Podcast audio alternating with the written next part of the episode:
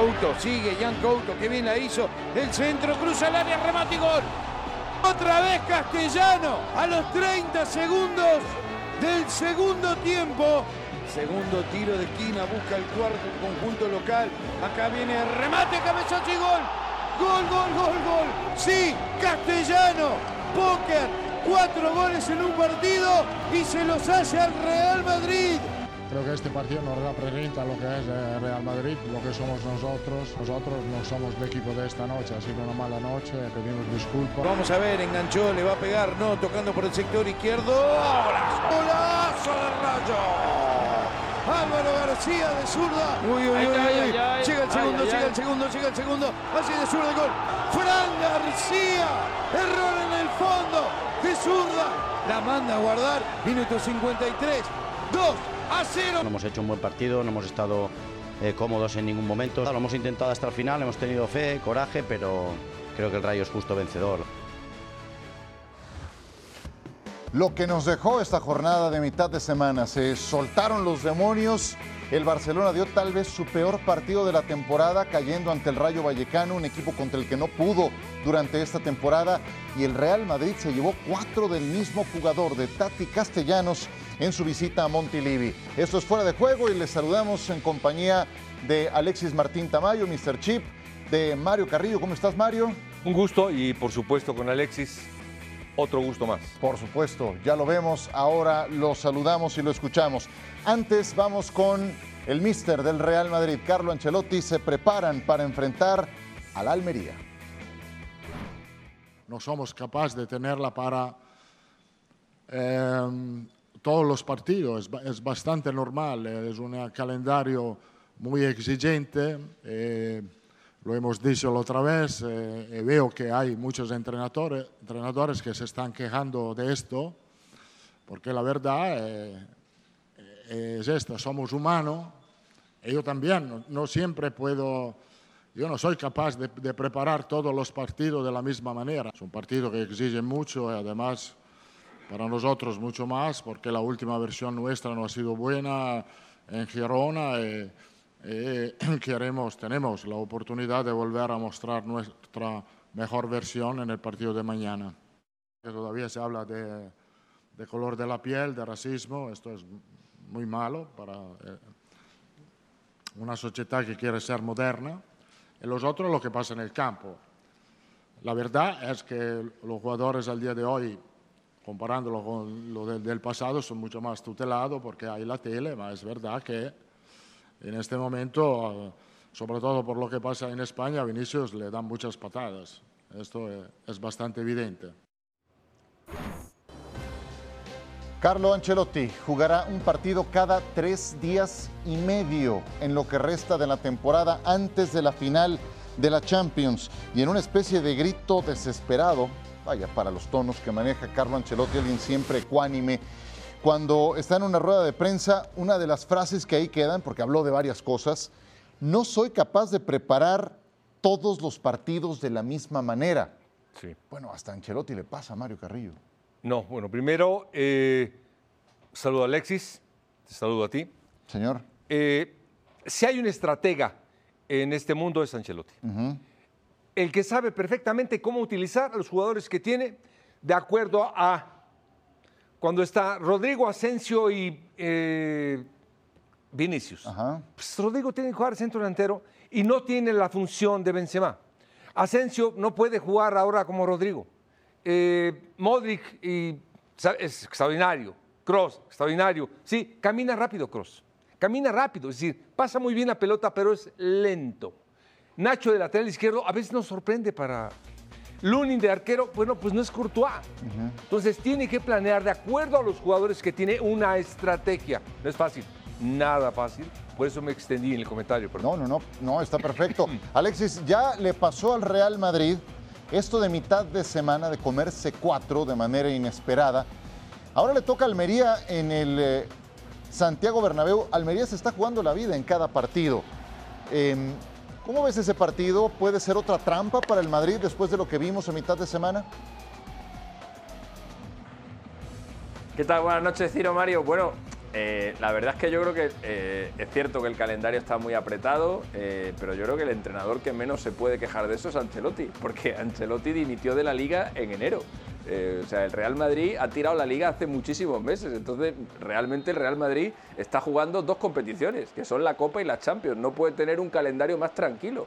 El Real Madrid en la liga, cada dos partidos te pega un petardazo, o suma un empate o, pierde una derrota. El Madrid no es capaz de ganar tres partidos seguidos. El Madrid está haciendo permanentes rotaciones en la liga, entonces realmente no sé de qué se queja Ancelotti. Eh, porque eh, eh, y además estamos hablando de un técnico que nos dice que eh, él no sabe preparar todos los partidos de la misma manera. Eh, nos ha quedado clarísimo. 30 años de entrenador y ha ganado 5 ligas solamente estando en los mejores clubes del mundo. Estando en la Juve, en el Milan, en el Bayern, en el PSG, en el Chelsea, en el Real Madrid.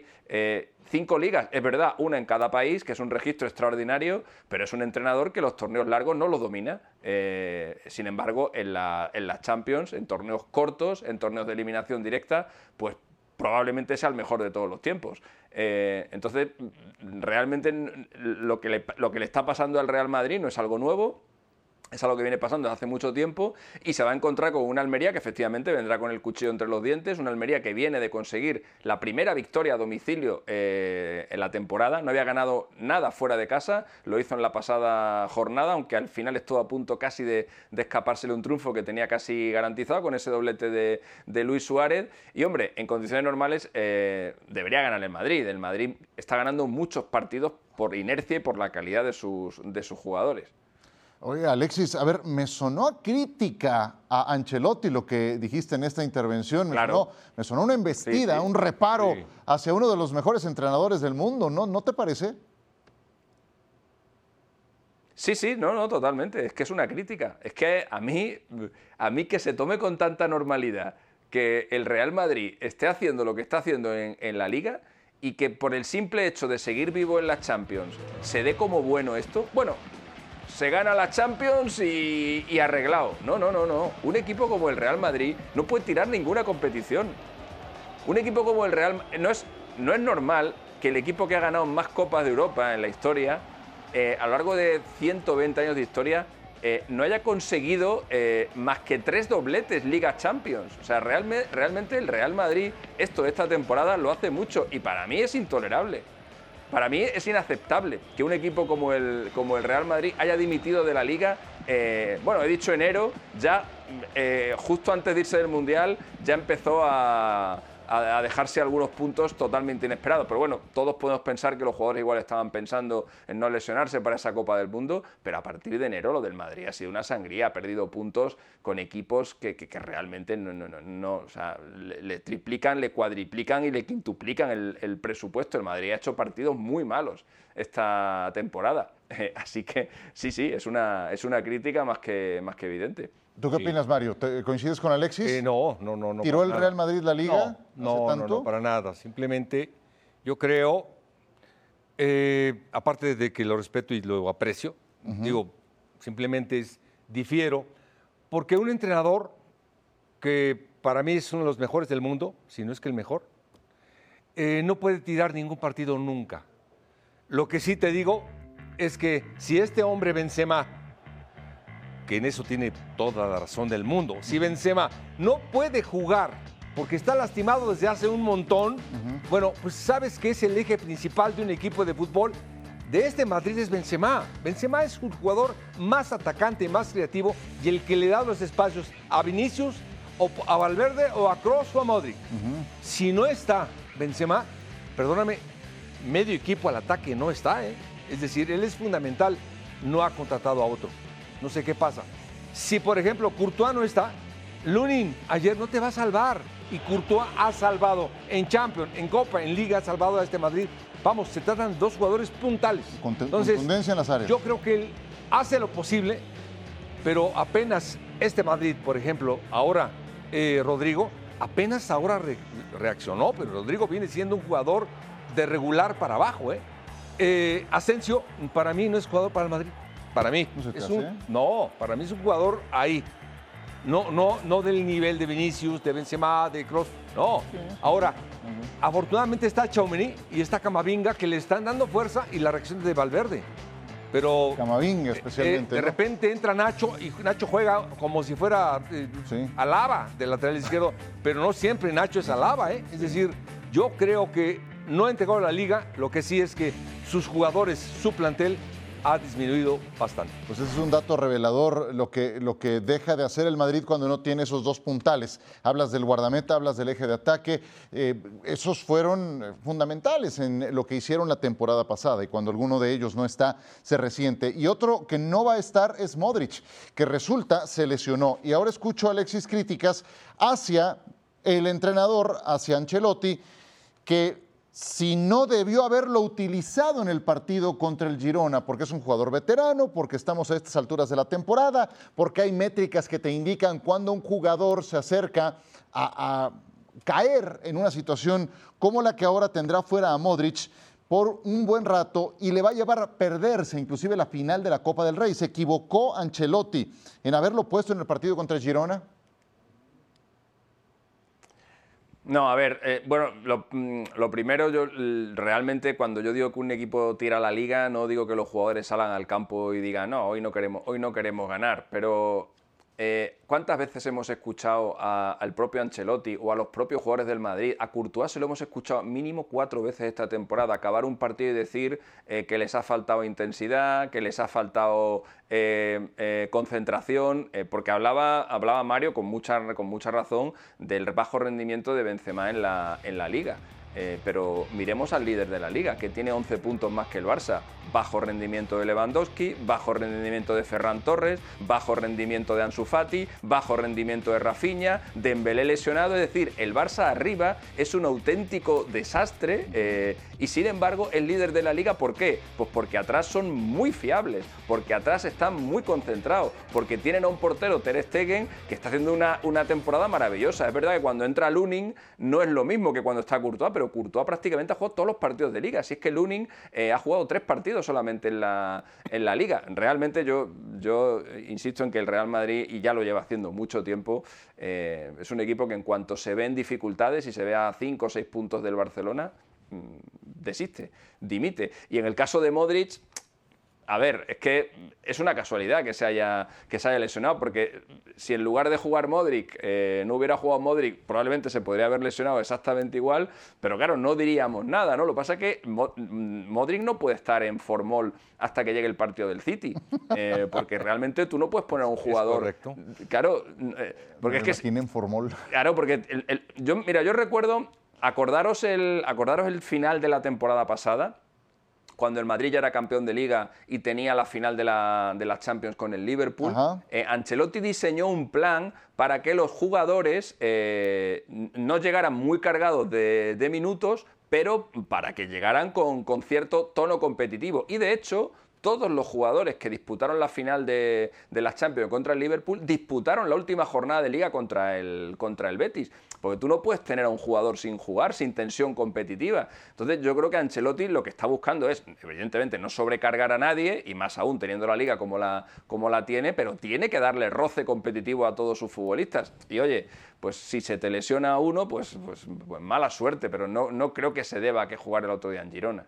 Me, me imaginé a Modric eh, suspendido en Formol, eh, pausado, perfecto. Lo dijo perfecto, lo dijo perfecto. aguardando el momento del juego importante. Se va a perder la final de la Copa del Rey y está en veremos para el partido de ida de la Champions contra Ahora- el Manchester City. Hay veces, compañero, perdón, que lo que decía un entrenador, hay veces que hay lesiones que te vienen bien, ¿eh? Es decir, hay veces que una lesión te compone el equipo. Te hablo, si no está Oye, Modric. Pero la de Modric te lo No, descompone, no, por eso. ¿no? te- no, pero ahorita lo que está diciendo, y que eso tiene una razón tremenda, lo del formol, se escuchó medio raro, pero tiene razón, porque está Chaumení, está Camavinga, están otros jugadores, por ejemplo, Cross. Cross juega en no en segunda, en tercera. Ajá. Y no tiene cambio de ritmo Cross. Ajá. Con la pelota sí, pero sin la pelota es quien sea. Vamos, ahora entra Camevinga, entra Chaumení, eh, Carvajal, los ves diferente. Entra Ceballos, ahí, más o menos. Pero Modric, este tipo de partidos a cara o cruz, lo quieres de no, inicio. y contra ¿no? el City. Y lo que dice muy bien, un jugador tiene que estar en activo, tiene que estar vivo. Sí, por supuesto. Porque a medio gas no te sirve Modric. Hablemos un poco del Barcelona. Se va a enfrentar al conjunto del Betis. Antes les extendemos la invitación a que no se pierdan Real Madrid contra Almería este sábado, mediodía, hora del este, poco más temprano en el Pacífico. Escuchemos a Xavi.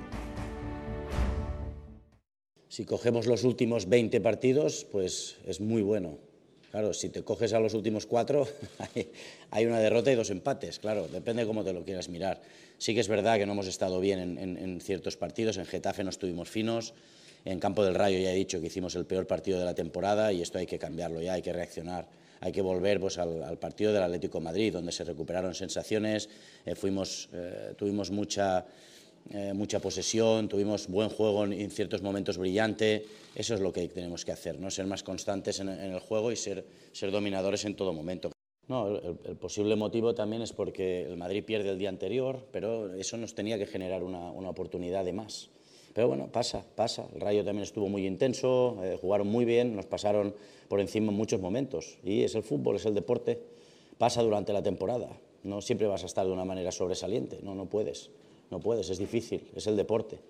Y eh, pasa durante la temporada. Lo que hay que hacer es reaccionar mañana. Ya no podemos ya mirar hacia atrás.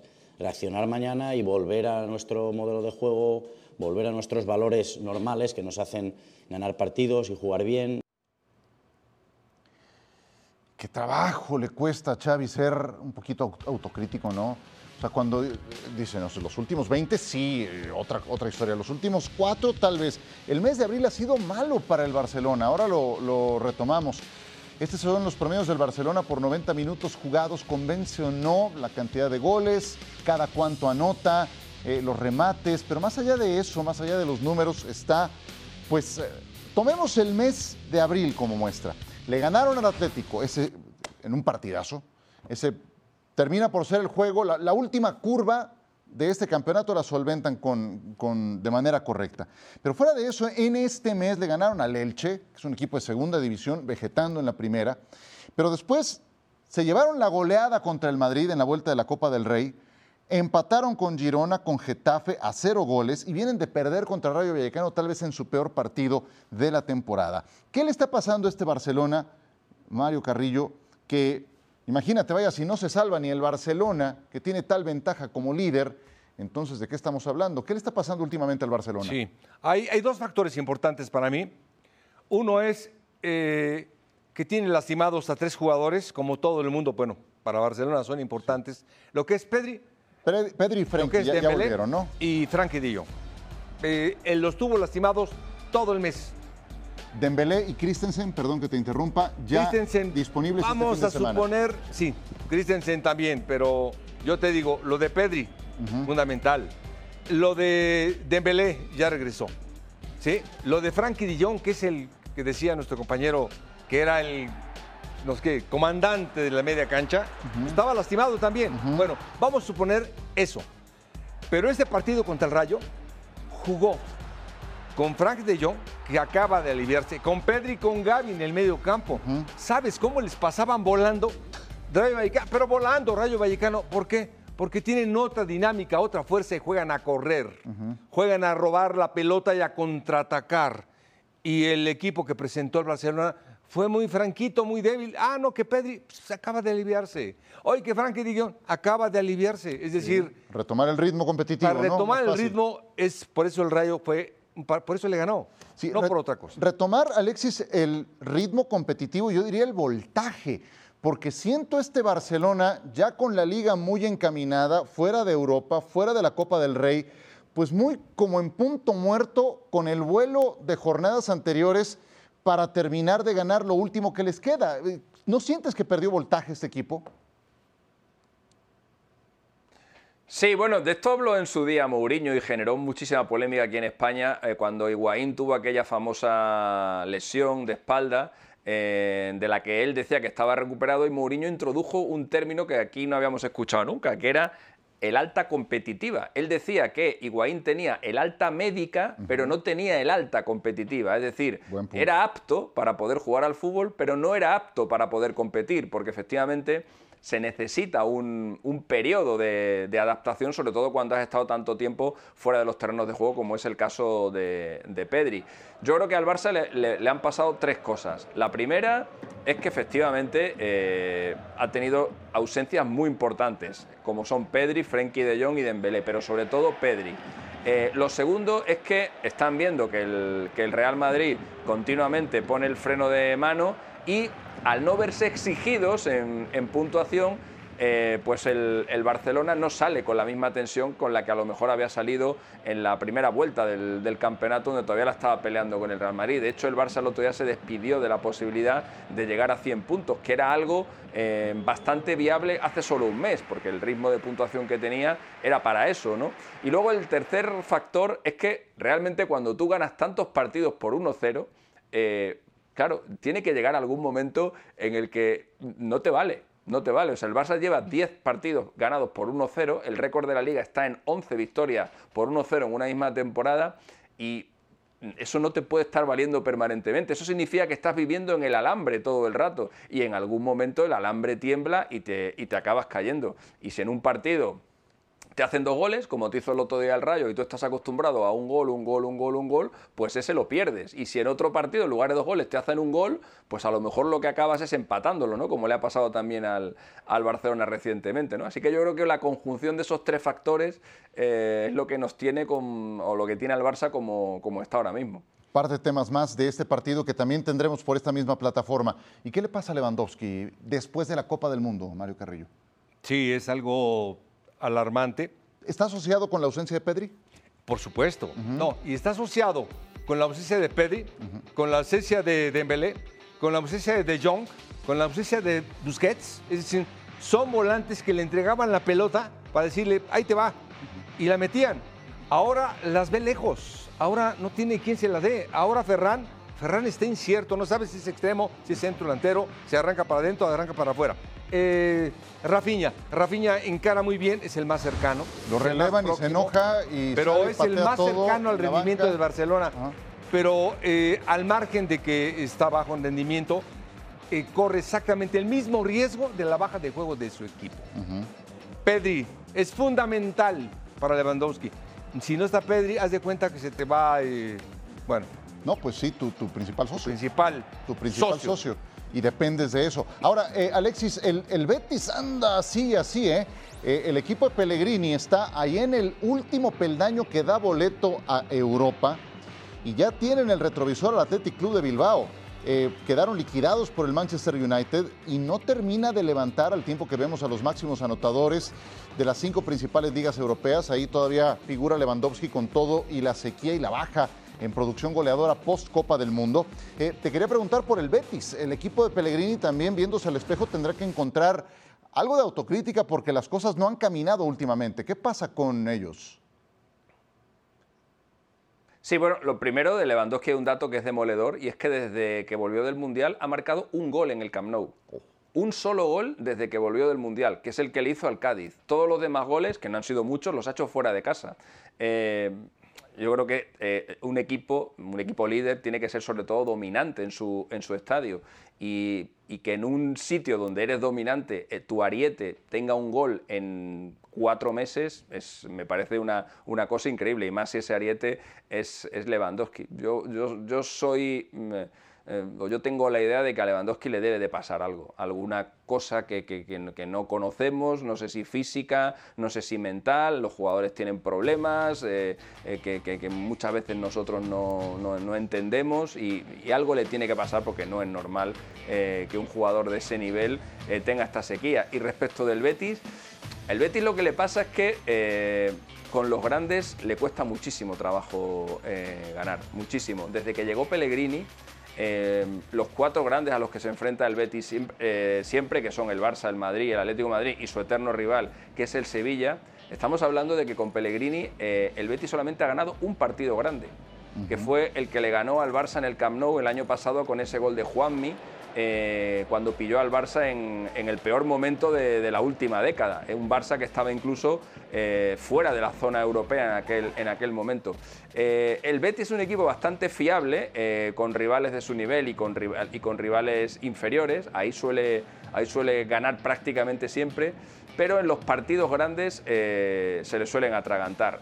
no, no, entiendo muy bien cuál es el motivo, pero es una estadística que está ahí y que es, y que es absolutamente indiscutible. Y mm, la dificultad por la que va a atravesar el Betis eh, es grande porque la Champions prácticamente ya se ha despedido de ella. Eh, con la victoria que ha tenido hoy la Real Sociedad ante Osasuna, eh, queda ya muy lejos, está a nueve puntos y tendría que ganar en el Camp Nou para, para recortar esa diferencia. No solo el Athletic, mirad el Sevilla cómo anda que el Sevilla desde que llegó Mendilíbar eh, es el mejor equipo de la liga, solamente ha cedido un, empate y por el camino ha eliminado al Manchester United, está a cinco puntos, si no me fallan las cuentas, de la, zona ya de, Conference League y además el Sevilla tiene una doble bala y es que si gana la Europa League va directo a Champions.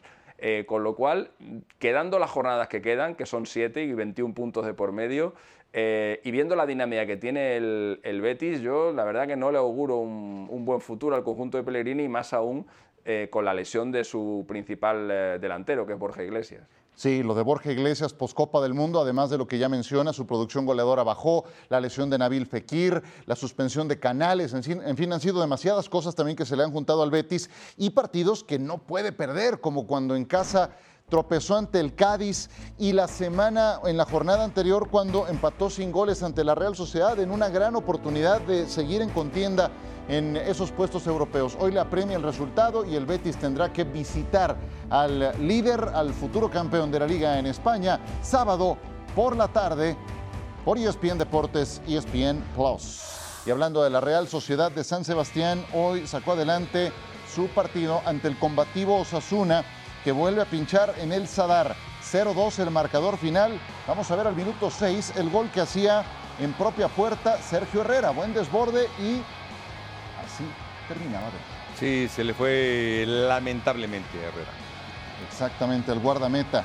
Eh, y veríamos hasta casi el final del encuentro, Alexis, la segunda anotación por conducto de ataque cubo, pero durante todo ese lapso el juego no estuvo exento de sobresaltos.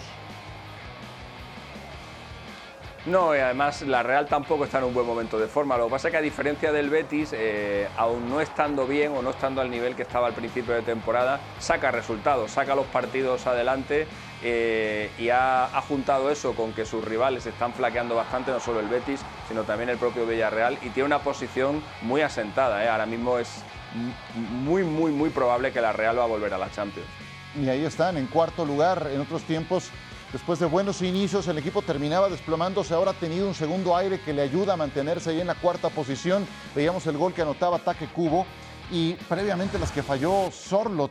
Eh, una muy clara con la portería totalmente abierta. La Real Sociedad tuvo eh, esas oportunidades para incrementar su ventaja, pero lo logró hasta el minuto 90 con anotación del japonés Take Kubo. Mario. Eh, los de Pamplona, gran dinámica, corren mucho, llegan de centro, llegan fortuitamente. Juega exactamente como un gran equipo, eh, dinámico, con garra, entusiasta y meritorio, como digo yo. Real Sociedad te detiene la pelota, el chino Silva, no sé cuántos años tenga, aquí está Alexis, pero todavía tiene la pausa creativa, te pasa por la derecha, te pasa por la izquierda. Y aparte este inglés juega bien, ¿eh? David Silva tiene 37 años. Y el inglés eh, que juega por la derecha, a lo y bueno, juega bastante bien. Es decir, el fútbol de Imanol es un fútbol agradable, propositivo, generoso y es muy merecido que logre eh, los puestos importantes de Champions. Pues sí, ahí están en la cuarta posición, no muy lejos del Atlético de Madrid, pero sí con suficiente colchón en relación al Villarreal 58 puntos de la Real Sociedad ya con este resultado por 50 del Villarreal con su compromiso pendiente. Todavía el Betis se ha rezagado, tiene 49, pero ya tiene más cerca el Athletic Club de Bilbao con 46. Así las cosas rumbo a esta jornada, la número 32 del torneo de liga. Ali Cho. Ali Cho. Ali Cho. Mohamed Ali Cho. Ahí está. Ah, claro. Perdón, discúlpame. Sí, no, es que es, es, francés. Francés, inglés. Sí. Ok, sí. Bueno, está bien. Mohamed Ah, pero está. Alexis que nos diga, más o menos. Él jugaba en el Anger, precisamente de la Ligue On. Oh. Ahí andaba, Mohamed Ali Cho. Mi querido Alexis, muchas gracias. Un abrazo y gracias por acompañarnos. Un abrazo, un placer. Hasta luego. Igualmente es Mr. Chip, Alexis Martín Tamayo. Es Mario Carrillo. Mario, nos saludamos Un al rato. gusto y un privilegio. Nos vemos al rato. Al rato nos vemos en Fútbol Picante. Claro que sí. Gracias.